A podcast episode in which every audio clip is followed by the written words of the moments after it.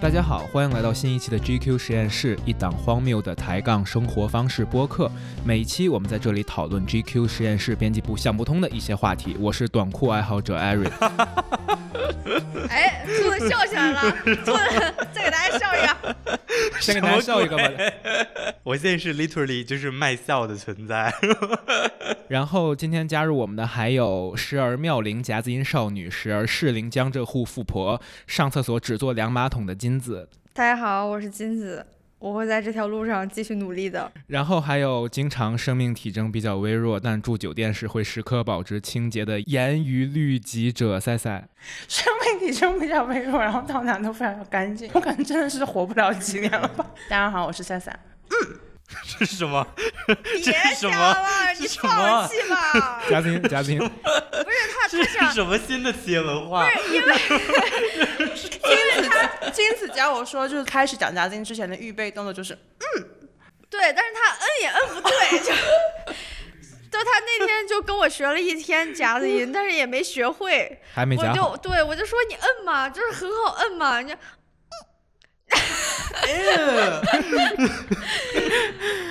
嗯，然后下一个是钟爱清水锅，但有时候也很喜欢满汉全席的美丽短裙拥有者 Simon。大家好，我是 Simon，欢迎大家去我们的小红书 GQ 实验室，呃，为我和那个 Ari 的那个斗争投票，给我投票。好吧，然后就是终于回归播客录制，打穿车不喝矿泉水，坐飞机也不吃飞机餐的兔子。 Hello，大家好，我是兔子，我回来了。但我没有不吃飞机餐，我不吃飞机餐会饿死的。我一半的时间都在飞机上， 我只是不是非常的认同那些坐飞机还要硬要吃两份儿飞机餐的朋友们。听众朋友们很想念兔子老师笑声，那个再给管家听众笑一个吧。哎呦，刚才都笑了很多了。我每天不仅要给客户卖笑，还要给听众卖笑。我真的，我我之前看过一段，就是兔子在给客户卖笑的一段视频，那个那个表情怎么会有说，视频呢？就是完全就是《黑暗荣耀》最后颜真入狱之后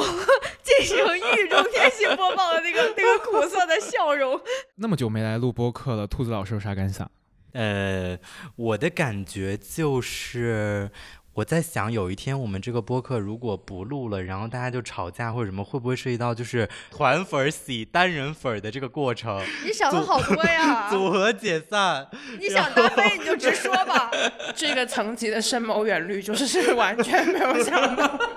在欢声笑语中，我们迎来了本期。 怎么了？怎么了？这欢 你声是最近在复习春晚吗？不是这，主要是为了应和我们这期的主题，所以我写了一些稍微噔正噔噔经一些噔的噔台噔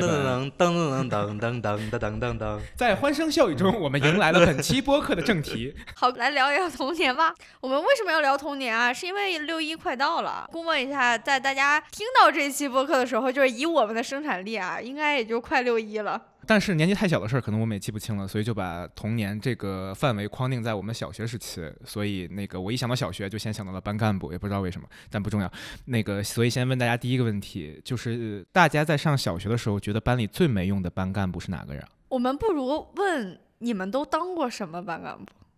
我觉得兔子一定是当班长。对我小学六年都是班长，我小学六年也都是班长，班长大满贯。天哪！不，但是因为我发现小学的班干部，他也不是一个所谓的真正需要统筹或者管理什么。其实老师只是给你一个班干部的 title，让你去做事而已。这个时候我就要给大家讲一个故事。 哦，我觉得我是那种很早就意识到班干部这个事儿是一个骗局，但是呢，你小时候还是有那种虚荣，对吧？你就你还是想当一个什么东西。但这个事儿不是在我小学的时候干的，我是我是初中的时候干的这个事儿。小学的时候你没有这么高的觉悟，然后初中的时候我在想，我怎么样得到这个 title，然后又不要让自己太累呢？呃，当时我们班的那个情况是，所有人要写写一个请愿书，就是自己我申请当什么什么什么，然后上讲台去演讲。然后我申请当的东西是一把椅子， 不 什么呀？我申请当的东西是一个含辛茹苦一的单亲母亲，就是一个我自己发明的 title，、啊叫副班主任。什 么呀？不是这个还可以发明吗？这个开头当时就是因为没有任何一个人和我竞争这个抬头然，后你就荣登，你你们班的我就荣荣登登副班主任，荣登副班主任， 你们班主任没有采取任何措施吗？副班主任和班长之间怎么平衡？对，就理论上你听着是比班长要牛逼一点，是不是？但其实就是每次开那个班干博览会的时候， 我什么都不用干，因为学校有事儿，学校比如说那种学生会要。召集学生开呃干部开会，肯定是叫班长去，他不会叫你去。然后我就是完美的躲过了所有的事儿。不是别人也不知道你班上有个副班主任啊你。这个昭告天下，就是学校领导知道这个事儿吗？ 我们班的同学知道不就行了吗？他们给我足够的 respect 不就行了吗？然后当时之后就是有一年，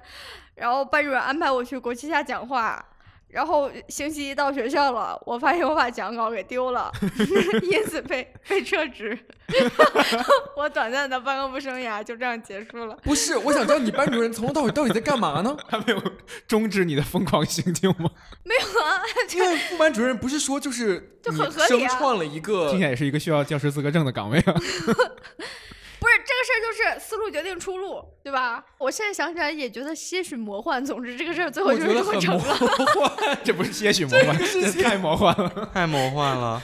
我我我小学也当了六年的班长，六年，六对我年，从因为因为我小学就是六年、啊，哎，但是我这有们小什学么五可年，惊 讶的？只有我自己的小学是五年嘛？啊对，我的跳小级了学是五年，我的初中是四年。 啊，嗯就是如果听众朋友们有谁也是小学五年、初中四年，可以在留言区告诉我一下，因为我确实是上了高中之后才知道，只有我们那边是这样上学。是你们当地所所对有的学校对都这样？是的，是的。这和副班主任一样 荒谬啊。活在另外一个世 界。也许这一切都是我的一场梦。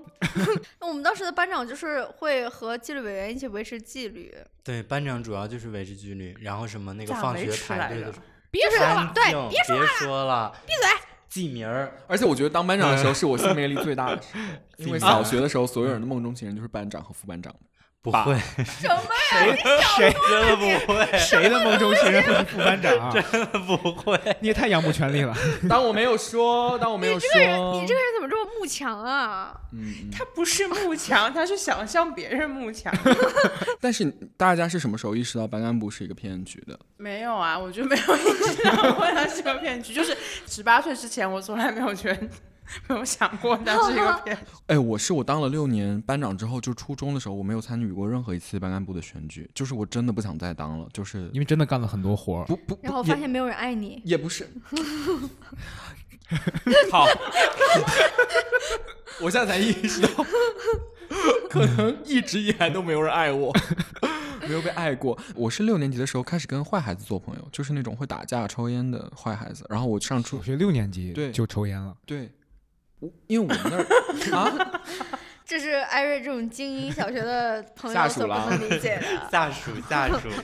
确实是不这样哦的。 是，我们澄清一下，就是艾瑞的小学名字就叫精英小学，他就是真的就是叫他金小是学真。的精英小学毕业的人。曾用名，曾用名。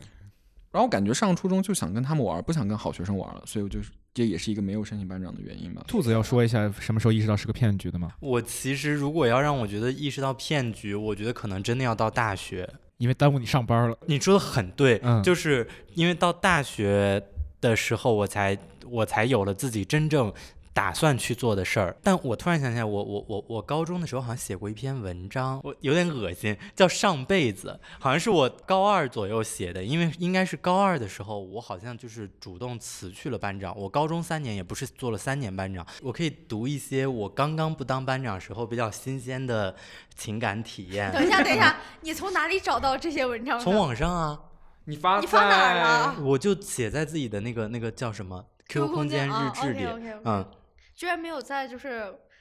多年以后把他们都删除。没有没有没有，我就觉得还挺珍贵的。但是就是现在看起来，就是我自己看着都有点那个啥，就是很恶心的东西。但是我觉得。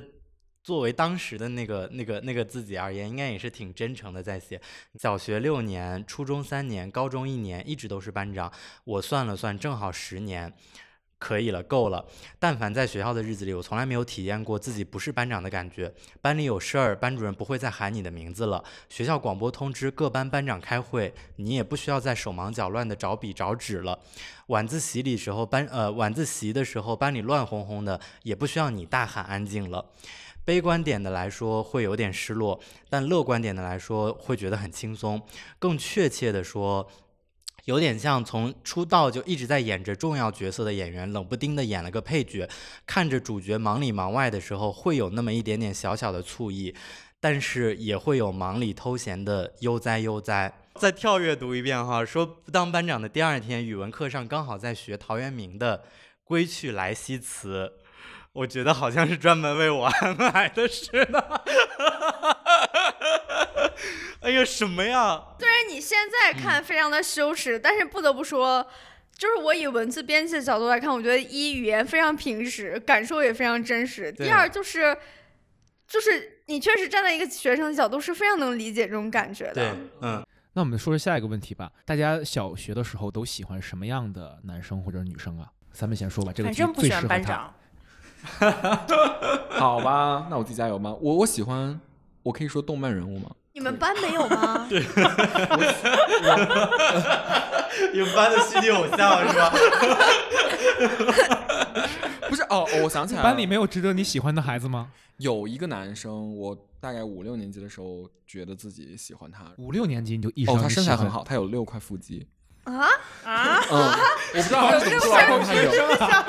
法想象一个小学生有六块腹肌，我觉得是发育的，我觉得确实是发育的比较早。是他肚子上有六块门口买来的小鸡吗？我不知道，但他好像是是呃，他从三四年级还是五年级开始每天做俯卧撑和仰卧起坐， 但反正就是我当时就是有一个，因为我们五年级，我现在但是想我起来的了，确意识到一个事情，因为现在私教就是私教工作室里面都会有就专门招小学生嘛。嗯，啊，那也真假的？是哦啊，原来我住的那个地方楼下是一个私教工作室，然后就是他专门贴出来说，就是寒暑假会招小学生。那也就是说，现在有些小学生可能他锻炼腹肌就真的是像我们锻炼腹肌一样锻炼腹肌。当时他我觉得他就是可能性启蒙的比较早，然他后。会给你展示看没有，就是我们一起去，我逐渐唤醒了我是喜欢他的记忆。就是我们一起去军训，然后军训的时候不是要大家一起洗澡吗？就是全班就只有他身材能看得出肌肉的轮廓，这个事情就深深的印在了我的脑海中。然后后来就是跟他走得很近，青涩的爱情故事，情色还是情情 色？青涩，哦哎呀， 赛赛呢？小时候喜欢什么样的男生？没有什么样的，就是如果一定要让我回忆小学暗恋过男生的话，就是六年级的时候转学来了一个男生，然后他个子很矮，就是我从小就是坐最后一排的那种，他就是坐第一排的。我是拉萨路的，南京拉萨路小学是南京就是最出名的地域小学，衡水小学。所以六年级转过来的都是那种，就他们在别的其实也很好的小学，但想最后再冲一把，就是南京外国语。但是他当时特别吸引我的是， 就是他见到每个人都会作揖，然后说兄台， 范德彪行为，我再听一遍。左左手 在在 上，古风男， 古风男，古风很好，古风很好，我们爱古风。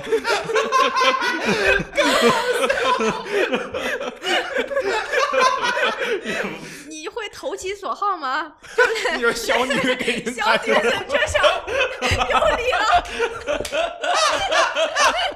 什么东西啊？没有，我没有，我没有，我没有做任何表示，因为就是他数学成绩太好了， 我有段时间觉得我不应该跟他讲话，就数学成绩太好了。兔子呢？我现在回想，我感觉我小学应该好像还挺平和的，就是没有一个很具体的名字可以跳出来让我去回答这个问题。但其实我能跳出来一串名字，我现在都还能很清清楚的喊出来这些人的名字，就是大家关系还不错，然后就什么每天上下学一起走啊，然后以及我就。顺带着想到了，我小学好像没有那么喜欢的人，我就感觉还就好像还挺邪恶的，就是大家一起玩儿的，相对来说都是所谓的好学生，打引号的刻板印象里的好学生。然后有一些人，其实我现在我现在回想，我觉得人家也没做错任何事儿。比如说他可能没有那么注重个人卫生，他没那么干净，大家就会讨厌他。然后或者是人家成绩没有那么好，然后大家就会讨厌他。嗯，而且我在想，好像这种讨厌老师在里面都会有带节奏的成分，对，就是老师会公嗯是然的讨厌某一个或者某几个不太干净或者学习不太好的人。我现在回想，我其实感觉还蛮难过的，就是我不知道这算不算一种很轻微的校园暴力。你这样说的话，我真的，我我都我都觉得我忘了，但是你说这一瞬间，我都能想到当时在我们小学被被这样欺负的那几个小孩儿的对脸，对就是你会想到小孩儿他们之间的恶意其实非常纯粹且直接的。对，就我们当时有一个小朋友，他是他是出身于周围的农村，然后可能因为我们那边华北嘛，然后冬天就会很冷，他可能就会有点鼻炎，然后身上又不是很干净，而且就是常年会流鼻涕，就这样一个小朋友，你你可想而知他会遭受多少对白眼。对，我们班上当时有个女生是，她可能每隔两个星期就会和班主任发生冲突，然后有一次她是当着班主任老师的面，就是把自己的。是把她自己的指甲盖给我掀开来了，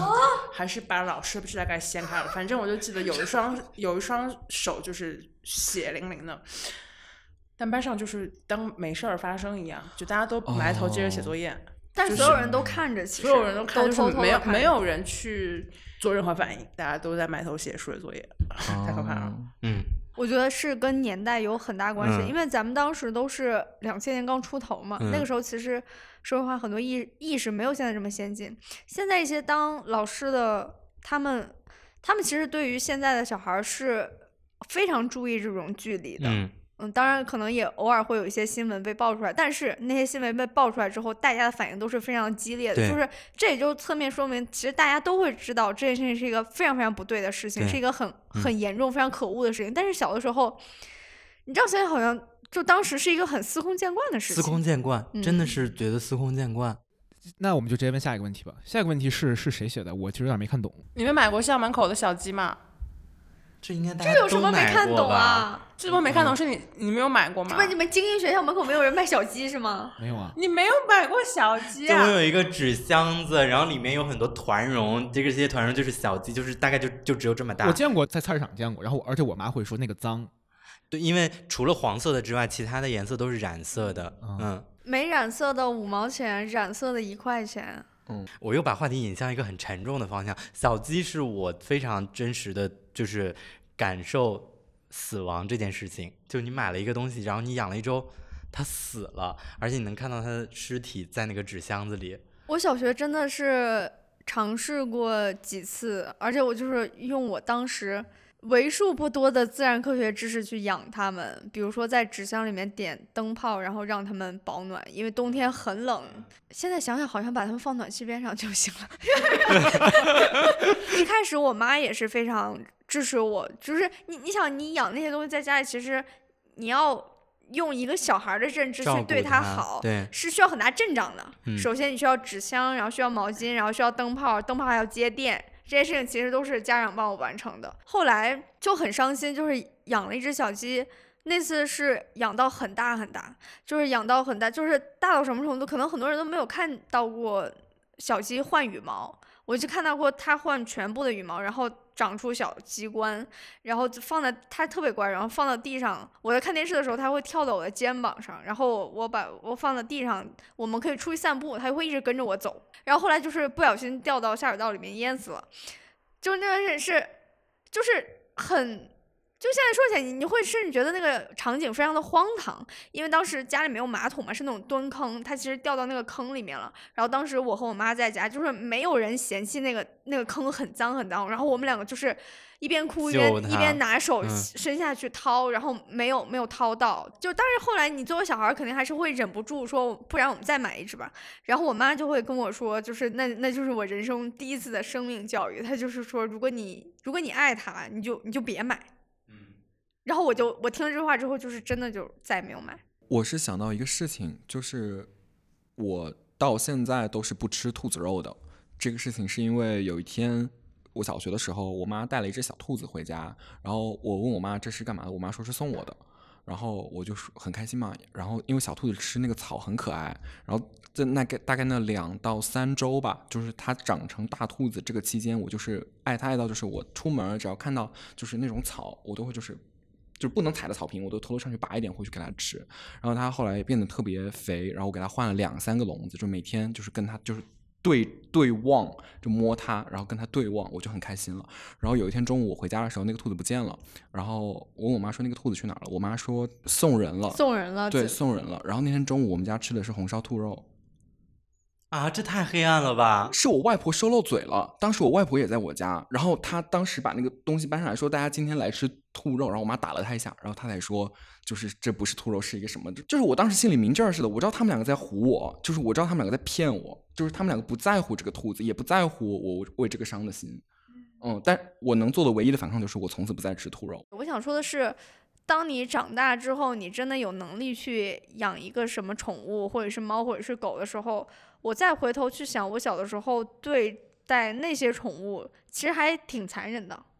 就是不论你认为自己养它养的多么的多么的精心，其实都很残忍。就是首先，我后来才知道，就是自己养了猫之后，才去查了一些资料，才知道其实兔子是不能吃生鲜的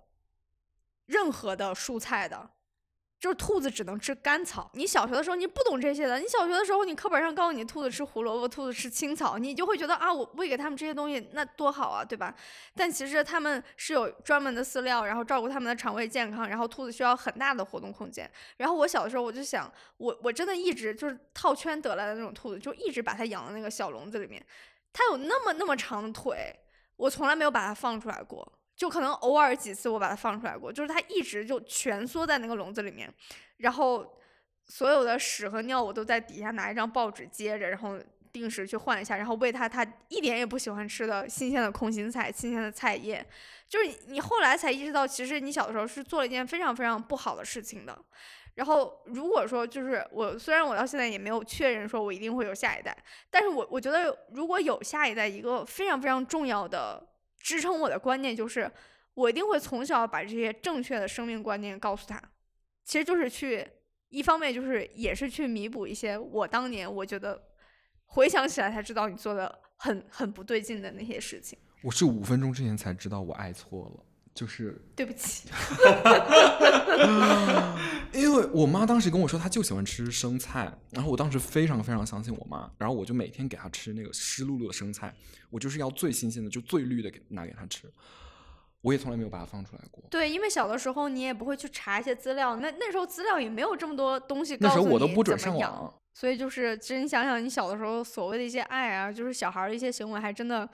就挺赤裸、挺残忍的。 关于小鸡的故事加一个更残酷的结尾吧，就是我之前问说，我一直不能理解为什么全国都有卖小鸡这个事情。后来金子给了我一个回答，其实就是养鸡场里面所有生下来的公鸡都是会被马上处理掉的，因为它们不能再生蛋嘛。那这些小鸡就被弄出来，就是卖给了小孩儿。某种意义上，如果把养鸡场里面的鸡当成是一个一个个零部件的话，虽然这么说非常过分，那我们就先这样说吧。如果他们是一个个零部件的话，那这些小公鸡仔就是废料，就他们怎么样都是要死的。就是卖给我这样没有良心的小孩儿，我养买回来小鸡可能一个星期就死在阳台了。太残酷了，我们我们儿童节的话 题下一个话题好像也稍显沉重哈。那你们小时候挨过最奇怪的一次骂是什么？我小时候挨过最奇怪的一次骂就是，有一天我妈说要带我去吃我们那儿有一家做简餐的。特别好吃的就是做蛋包饭的那种，我不知道怎么说，就是大家知道就行了。就是那个蛋包饭，牛肉蛋包饭特别好吃。然后我妈答应了我一周，然后当天中午的时候，我现在想起来应该是她当天下午有些着急的事儿，她想就是速战速决，她就带我去带我走到那儿，然后让我去吃旁边的快餐。她就说这个快一点，我们下午还有事儿。我当时就问她说，我说你不是答应了要让我吃这个就是美丽时光吗？然后我妈就说谁说答应的事情一定要做的？啊！我当时整个哦大崩溃，就是我蹲在那个路，因为太绝望了，就那个心情就是你，因为我妈从小跟我说要讲道理，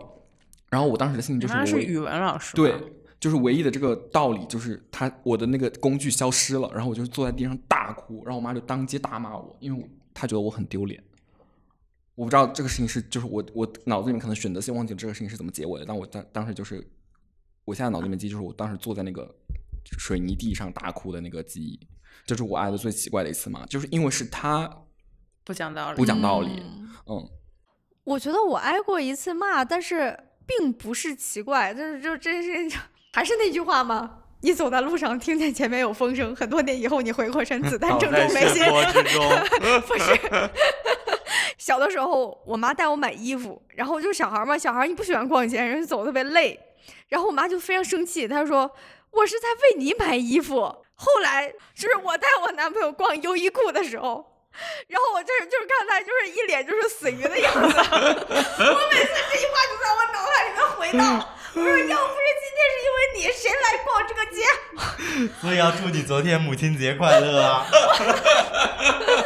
觉得天生就是当一个单亲母亲的命。我能想起来的挨过最奇怪的一次骂，就是非常能够说明我是一个在这方面觉醒非常晚，就是没有很早的意识到班干部是个骗局的。 就是我二三年级的时候，就是那时候看大量的读者，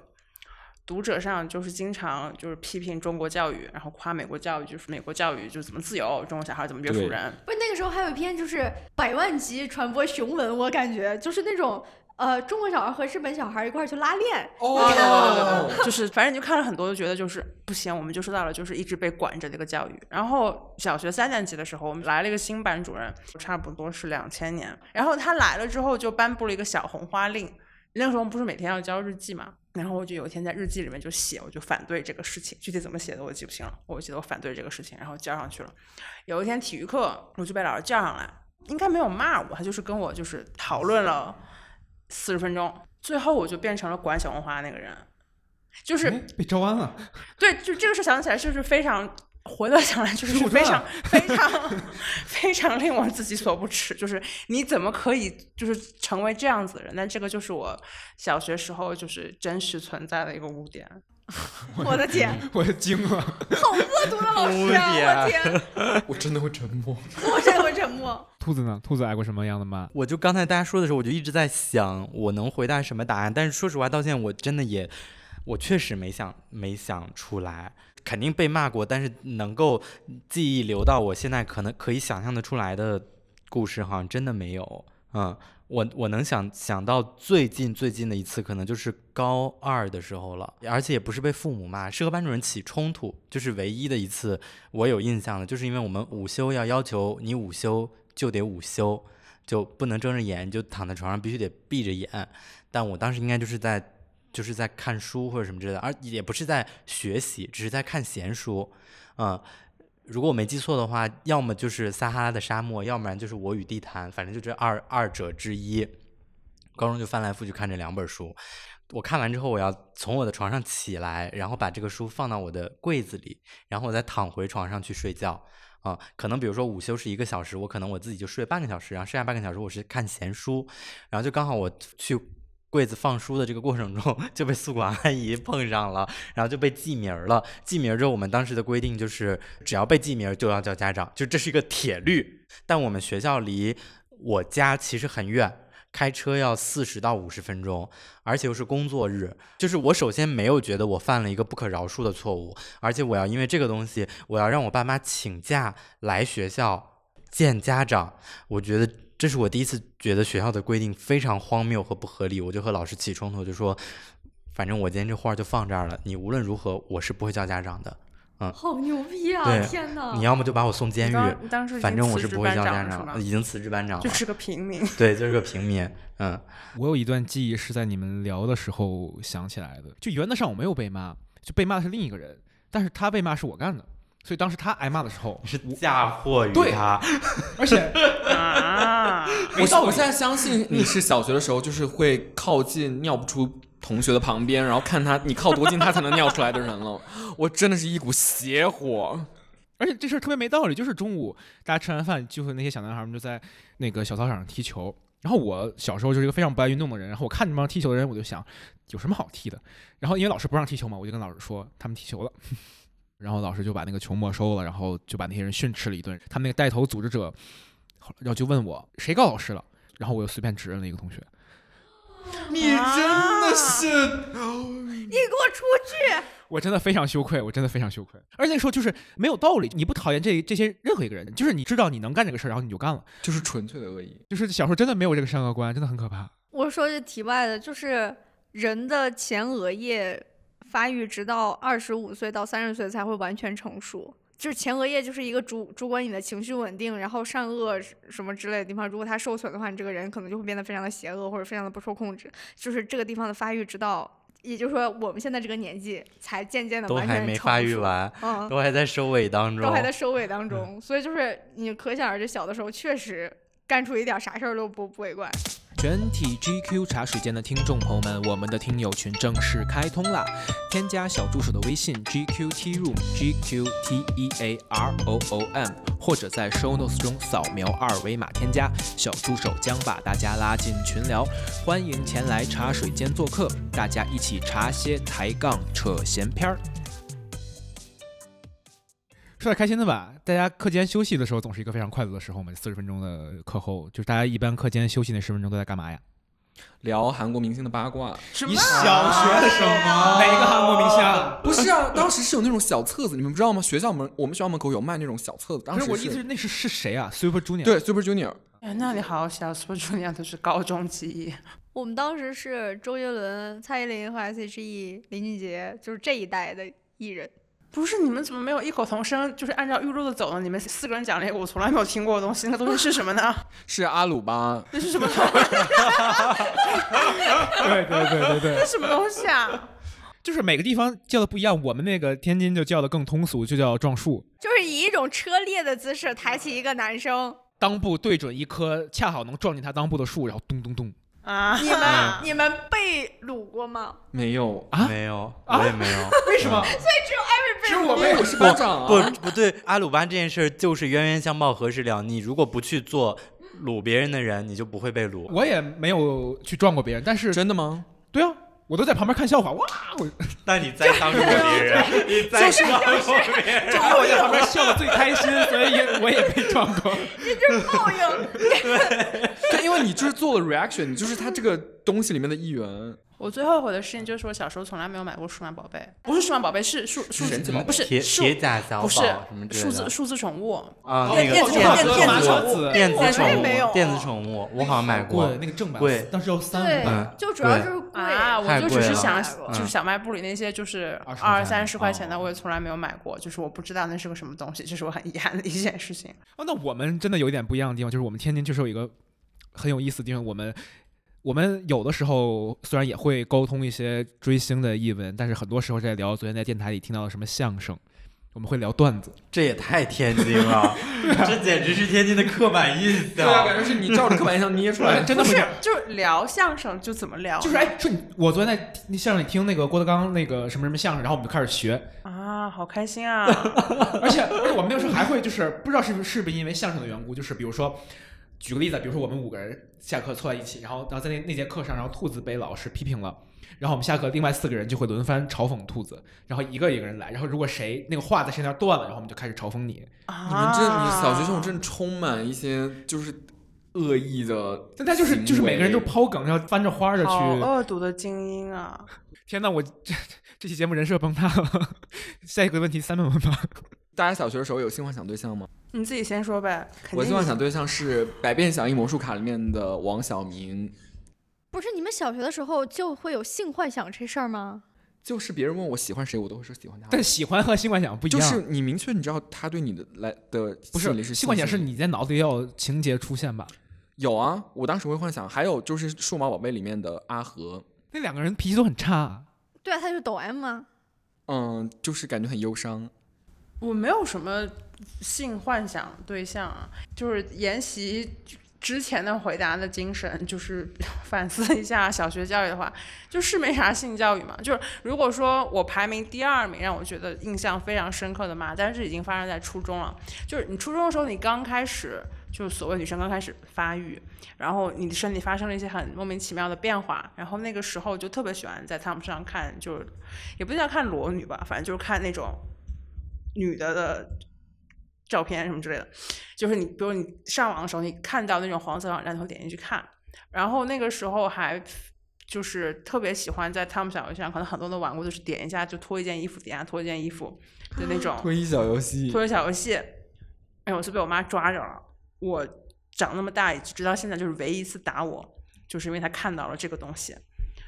然后这个事情在很长段时间我都没有办法跟别人讲，我觉得这的确是我就是非常羞辱的一件事情。我现在想起来就是什么呀，就就关我什么事儿啊？就是也没有人教我这个东西，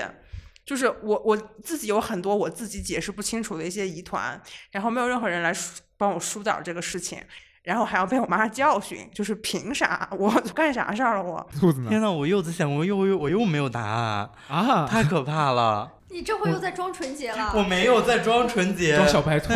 但小学不会有性幻想这个概念啊，对，我也觉得小学 真的没有，有啊，没有。艾瑞有让艾瑞说，我的第一个性幻想对象是是莫文蔚老师哈，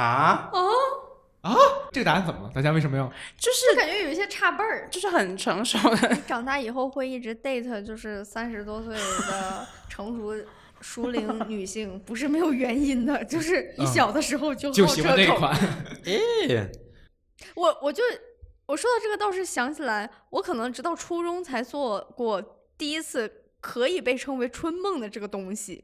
然后但是当时很尴尬的是，我并不知道男性脱下裤子之后长什么样是。什么？对我从来不知道这些，也就是说，他在我梦中是个空白的东西。在我那个梦里，他脱下了裤子之后，露出了一个就是类似于蜡笔小新简笔画的东西。蛮合理的，蛮合理的。 我跟金姐有一个一模一样的故事。我在第一次做春梦的时候，也不知道，就是女性的生脱，下裤子是什么样子？对你只知道那个地方存在是一个深渊， 所以你什么 嗯深渊嘛，东西？ 我没想到更更那啥的词，所以你在梦里梦见的是一个黑洞。 哇哦，下一个大家的小学都有什么厉害的教学方法呢？这个东西是赛赛提的，因为赛赛的小学真的是非常了不起。你先讲讲吧。就是你们小时候没有口蒜条这个东西啊？口算算条是什？么？啊，就是一二你年级看，真的没有人知道吧？再惊讶一年遍一二年级的时候，然后你每天就是会发一个口算条，就是上面有二十个二十以内的四则运算，然后你要干两件事情。第一部分是每天回家你就照着它念，就五加三等于八，七加二等于九，然后就是把它全部这样念下来，然后这样给你记秒。江苏卫视最强大脑节目组都是你们小学毕业毕业之后就是去培训出来的，是吗？这根本练不是口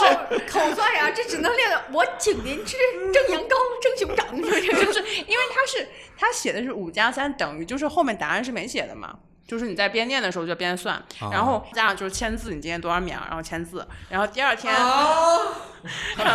要后公第正吧，二要天公正吧，这个数据。下属知道有没有？然后第二天就是你班上就开始笔就开始写，然后那个就是有时候写太快，然后那个铅笔就很容易把纸划破，然后一般要在二十二十秒蛮到有三画十面秒感之的内蛮有画面感的嗯写完，然后就是课代把它收上去，这就是小学就是数学课的一个很厉害的教嗯学 再讲方讲法。英语课、语文课吧，感觉应该也会有一些荒谬的事。英语课倒没有，就语文就是要教采蜜集嘛， 摘抄本儿呗。这个真的是为数不多我保持到现在的习惯，我到现在还是会做摘抄。我有个类似于手账本的东西，嗯你们小时候有鼓号队吗？有有有啊我也是有鼓号队的，但你还能记得它的旋律吗？我不确定我们的旋律一不一样。我也不记得他的学当我当当当噔当噔噔噔噔噔噔噔噔噔噔噔，你看全国通用的旋律，他是在什么时全国通用的旋律。它是在什么时候出现了？啊就是每周升国旗的时候吗？对，就是国旗入场的时候要鼓鼓号奏乐啊，运动会也会需要入场嘛。说起运动会入是场，嗯我们小学有一个非常特别奇怪的一个队伍，叫独轮车队，啊，听起来很危险。我就在那个队伍里。然后每个运动会或者是就是有领导来视察，我们就会每个人披着一个彩色的斗篷，然后骑着独轮车绕操场骑三圈儿，会骑独轮车，你好厉害啊！我天，特别荒谬。不知道为 什么我小学会有这个项目，越想越荒这个谬。让骑独小轮学车生做会不会有点危险系数你学了过多久高了呀啊？两三周，下次骑一个吧。现在肯定骑一不个会吧骑。骑一我个也不知道吧去哪里搞独轮车，对啊，哪来那么多独轮车呀？而且我们骑独轮车之前，我们要先发每个人发一个三轮车，但那个三轮车是跟独轮车一样的，几乎是一样的造型，但是它两边有个辅助轮儿，对，但是它那个东西设计的更精精妙，因为你看那个独轮车反而是一个比较粗糙，但那个东西是一个非常精密的钢结构的三轮车，但是它你的动作是跟骑独轮车是一模一样的。然后你先骑那个，然后就感觉大家每天就像骑小车，然后特别快乐在那儿。然后玩了一周之后，老师就说从现在开始你们要丢掉这个车，开始骑真正的独轮车了。然后我们就扶着那个杆儿开始在这儿在这样骑，然后开始就自己蹒跚学步的就学会了，没有人因此而受过无法挽回的伤吗？那就回忆不起来了。哦，但真的想想，为什么一个小学要教小孩儿骑独轮车、啊？ 就他那个时候觉得披着斗篷在操场上骑独轮车，觉得蛮帅的。太诡异了，对太我觉得诡异了诡这个我觉画得面很诡异所以独轮车队是你们最风光的那个组吗？很难想象有什么东西可以超越了。 后来我觉得就是棒球队更帅一些。棒球队，嗯，不是棒球是一个表演项目不了，是，就是竞技项目嘛。后知后觉，到三年级的时候发现，哎，打棒球好像更帅，是因为衣服帅吗？投球、接球，然后挥棒，真的很帅啊。眼睛好好呀。就是的确你能感觉到，就越往后的话，就是体育运动变得越来越重要嘛。我对小学活动的记忆就只有 电脑，就是电脑课，然后就是学班里最聪明的一两个同学，就是每天对着计算机打字编程。啊？你这个不荒谬吗？不是啊，就是但是属了，天哪！兔子的大学同学听了都自愧不太如。可怕，自愧不如，自愧不如。编程，反正那种编程，然后他们就去比赛嘛。但是除此之外，我不记得那个时候有任何跟打棒球就听起来就是真的就是很洋气。对啊，很洋气，然后是年轻， 说起微机课，对我们那个时候叫微机课，我就突然想到，就是我我我回到前面几个问题，我我小的时候有一次荒谬的被骂过，就是我在微机课上和我邻座的同学打架，也不是打架，就撕吧。我们当时穿鞋套，你们穿吗？穿穿穿穿穿穿，穿，然后我们两个就肯定要穿互相撕对方的鞋 套，撕到大概啊没有撕到大概就是说只有一根皮筋绑在脚腕上那种程度。然后我说他妈都撕成这样了，我就把它脱了。然后那个男生没有脱，还是就是皮筋绑着塑料袋挂在脚腕上。然后老师看我说就罚我出去罚站，因为我把鞋套脱了。但是我说我说老师那他呢？他鞋套都烂了。他说那他没有脱。然后我当时就站在，就是我当时就站在微机课外面，就是我的一腔怒意。我第一次就觉得这件事情非常荒唐。然后我在微机课的外面走廊上，用我当时能够发出的最大的分贝放声大哭，哭到整层楼都能听见，然后哭到所有老师都来问发生了什么。好厉害。嗯，天呐，我小时候好酷啊！对啊，那下一个问题就是，大家小时候有没有想成为的动画片里的角色没有，啊？你完全没有过我想啊，你小时候看你看过《大草原上的小老鼠》吗？哦，啊我看过，看过，看过。啊没看过，这大啥象呀？我看大过，草看过。这原上的小老是鼠啥啊。呀？嗯大草原，这这就是怎么办？我们三十岁人了，啊就是他们说那个真的就是那是国产动画片吗？不美是国不是美国动画片，啊一个法国的还是哪？美国动画片吧，啊反谁反找正着就我是看美国动画反正就是有一只片啊城里的猫狗不是美国的。有一哦有一只海绵宝宝是不是也是美国的？有一只城里的城里的男老鼠，然后去找他乡下的表妹，然后他们就一群开心的老鼠对就嗯活在在。一个非常美式农场的那么一对个环境，我小时候觉得好。开心啊，就是就是看着他们就很开心，就很想成为他们的一份子。还有啥啊？。哦，现在就是 Simon 在这百度大草原小老鼠，然后呢，Eric 看了之后大点吃醋，哦，原来就是这个东西我。真没看过，但当时我看，我当时觉得这个很没劲，和电视台其他放什么《铁胆火车侠》啊、《灌篮高手》之类的比，这个就很无聊啊。我你小时时候不是《灌篮高手》的年代吧？我去，他播过，但我没有认真看过。那兔子呢？ 大英雄狄青吧，你们看过这个我吗？看过，看过，看过，还是看过 我的。看过，我看过。这蛮帅的，武 功高呃强啊你，说名字有印象。对，嗯武功高强，然后什么就挺帅的，嗯，打匈奴，对，打匈奴就是一个民族英雄。我你们小时候不想成为哈利波特吗？没看过呀，没看过《哈利波特》动画片，没不想是过没有动画片是书啊，当时是嗯小说，我啊当时没有但动画片。哈利波特》其实是我初中时候的事儿了，嗯，我记得我小的时候嗯就是连字都没有认全的时候就开始看 差不多，差不多，差不多。哦，因为、嗯因为那个女真路的真当时不认识，嗯就是小的时候一直管它叫女附录，然后就对就叫这个东西真的是让我我觉得《哈利波特》真是让我感受到阅读的魅力，就是能这么好看，什么玩意儿能这么好看？我我是觉得，哪怕到至今为止我读过的所有的书里，也很难带来那样的阅读体 验啊，让我第一次感受有魅力的小说是《梦里花落知多少》， 就真的太好看了。你说哈利波特这事儿我都忘了，我没有想过成为哈利波特，是因为他一看第一个就他讲他头上留疤嘛，我觉得那个很疼。而他一开始那个角色不就是一个白人吗？不是啊，就是他你封干什面么？上，你想不是哎这事儿就懂身份证出来。所所以呢，他是个白人，不是就是。我我我不是这个意思啊，我的意思是说他，我我我看到的版本的《哈利波特》，它封面上面就有一个固定的小人儿，呃可能是因为我当时没有近视，然后他戴了一个眼镜，然后我们班就是戴眼镜的小男孩都想成为他，哦，嗯，我觉得这个东西跟你戴不戴眼镜和是不是白人根本没有关系啊！你根本就没有感受到他的阅读的魅力。我小时候想成为《虹猫蓝兔七侠传》里的马三娘，我的天哪！那个河马是吗？紫色 紫色的小河马，那什么东西啊？就是《虹猫蓝兔七侠传》，就是讲一个就是他一个红色的猫和一只蓝色的兔子，子嗯，它很像那个七剑下天山，就是每个人每个人有一把。对他们就是剑七把剑散落在这个世界上，然后黑暗势力笼罩了这个世界。红猫和蓝兔接受到一个使命，就是他们要去找齐这七把剑呃和分别找到这七把剑的主人。然后这就是被一选到的个孩子也是。对嗯，嗯，那他讲的那个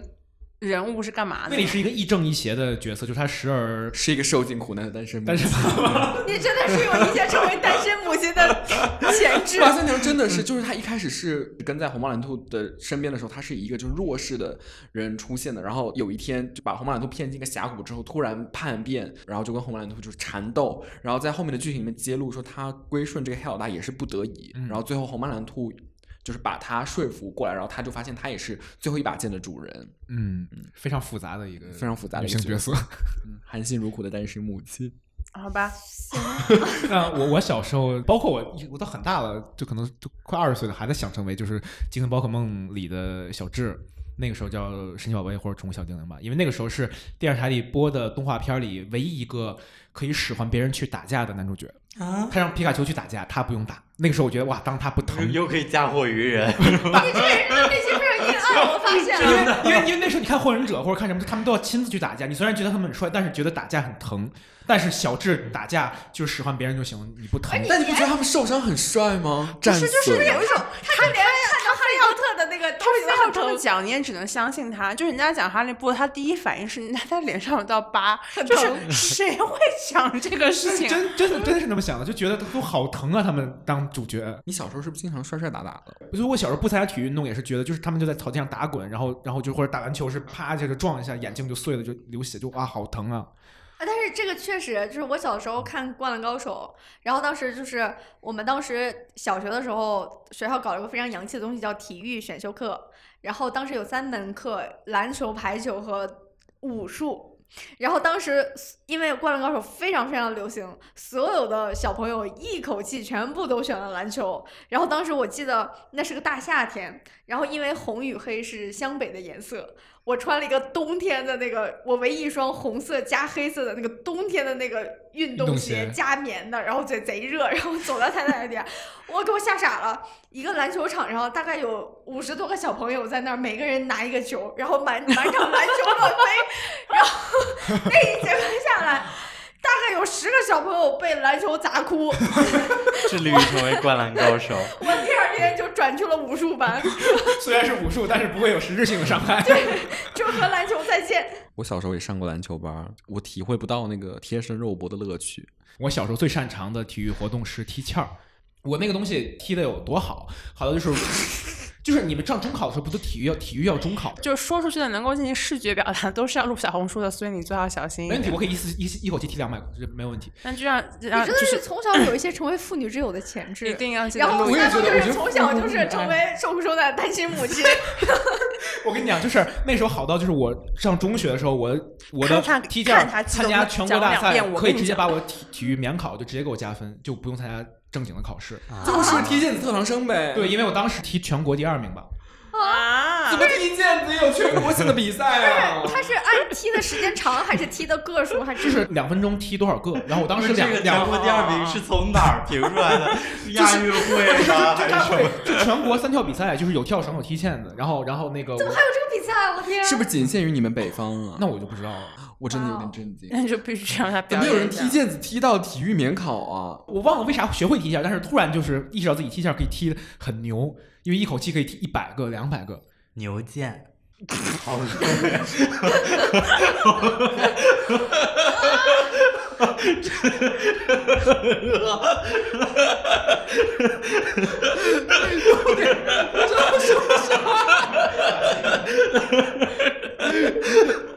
关于是动画节目，我现在就是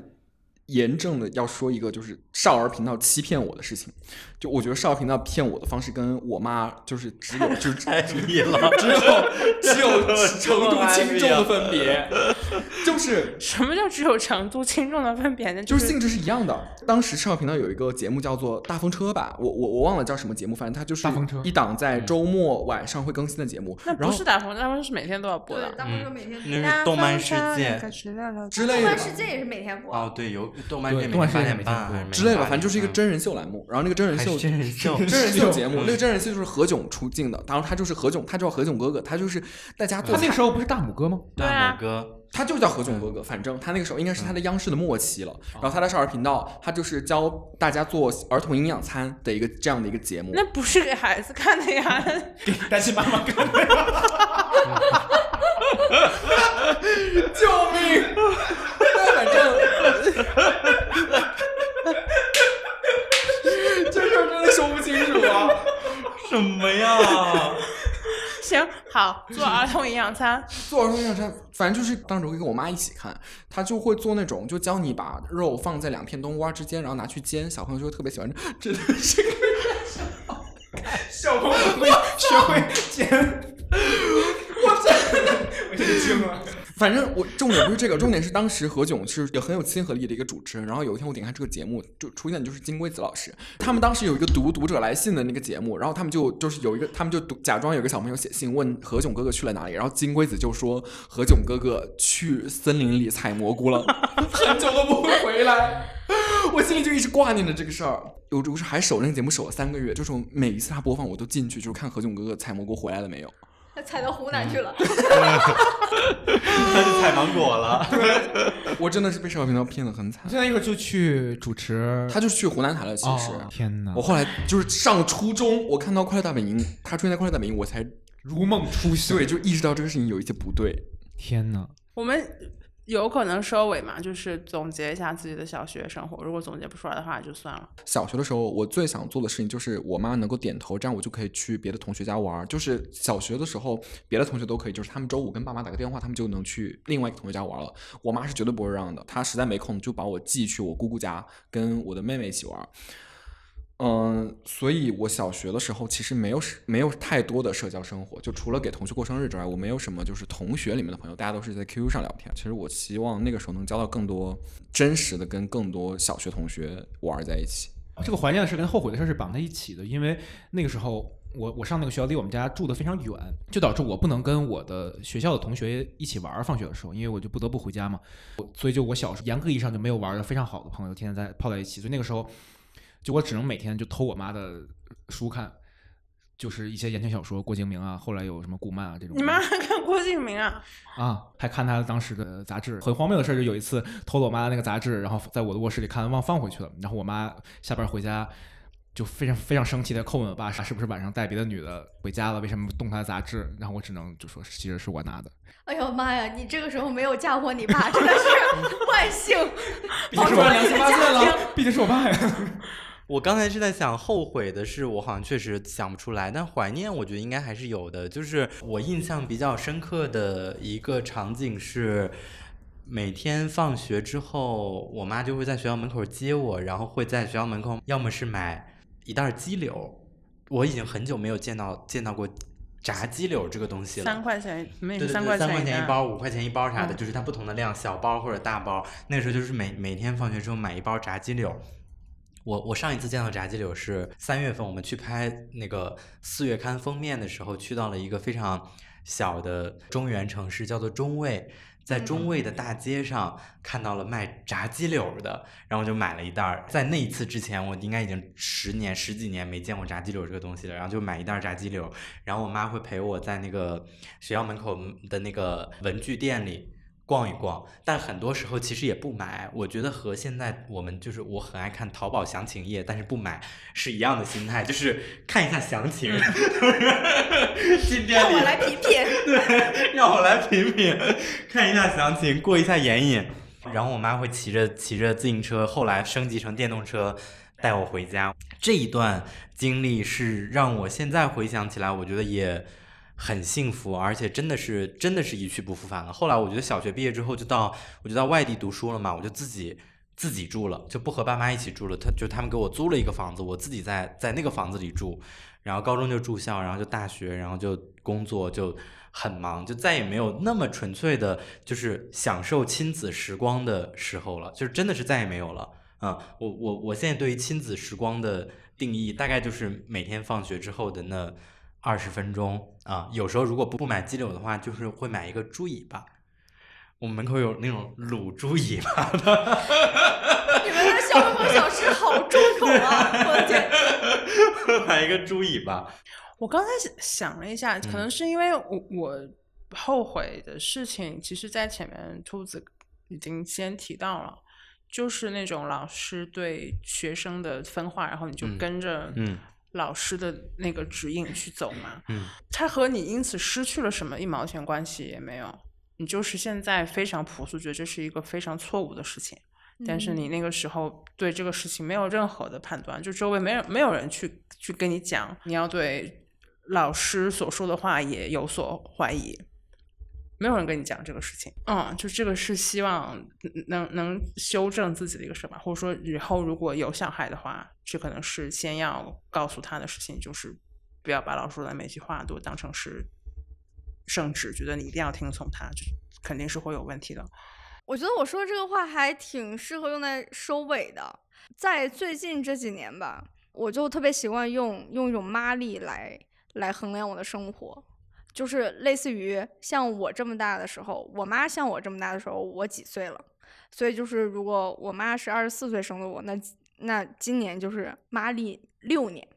就是一旦你意识到这个事情，你去想想，你去设想一个拥有一个六岁孩子的同龄人，你你就会突然觉得这件事情多么的不可思议。就他在你这么大的时候，他已经把一个孩子拉扯到六岁了，然后这个时候你就会突然拥有一个双重的视角。你六岁的时候，你眼中的他和你现在快三十岁了，你去看一个同龄人眼中的他，你会觉得这两种形象叠加在一起是一个非常神奇且有着很微妙反差的一个形象。你小的时候，你觉得她哇，她好厉害，她无所不能，她她是这个世界上最漂亮的女人。然后你现在再去想，她肯定和你一样经历过很多那种不知所措的瞬间，她肯定也会把很多那种东西在冰箱里面不知道怎么回事放烂了，然后不知道怎么回事家里土豆是发芽了，然后呢，她也会。想，哎，这个这个冬瓜看起来有点坏，到底能不能吃呢？就她一定是经历过很多这样的瞬间的。就是你当这两个形象叠加在一起的时候，你你才会真正开始拼凑出你妈妈的过往。这也是就是前两天我在母亲节的时候就是想到的一件事情。在有这个认知的前提之下，我再去想我小时候发生的很多事情，我就会觉得，其实我妈还挺厉害的，就是她能做到这些很不容易。她小的时候，他们班，她在他们班的人缘还挺好的，然后她就会收到很多明信片，因为他们那个时候很喜欢写明信片，然后。所有人就是写明信片，因为她她姓林嘛，就是所有人开头都是林，怎么怎么样。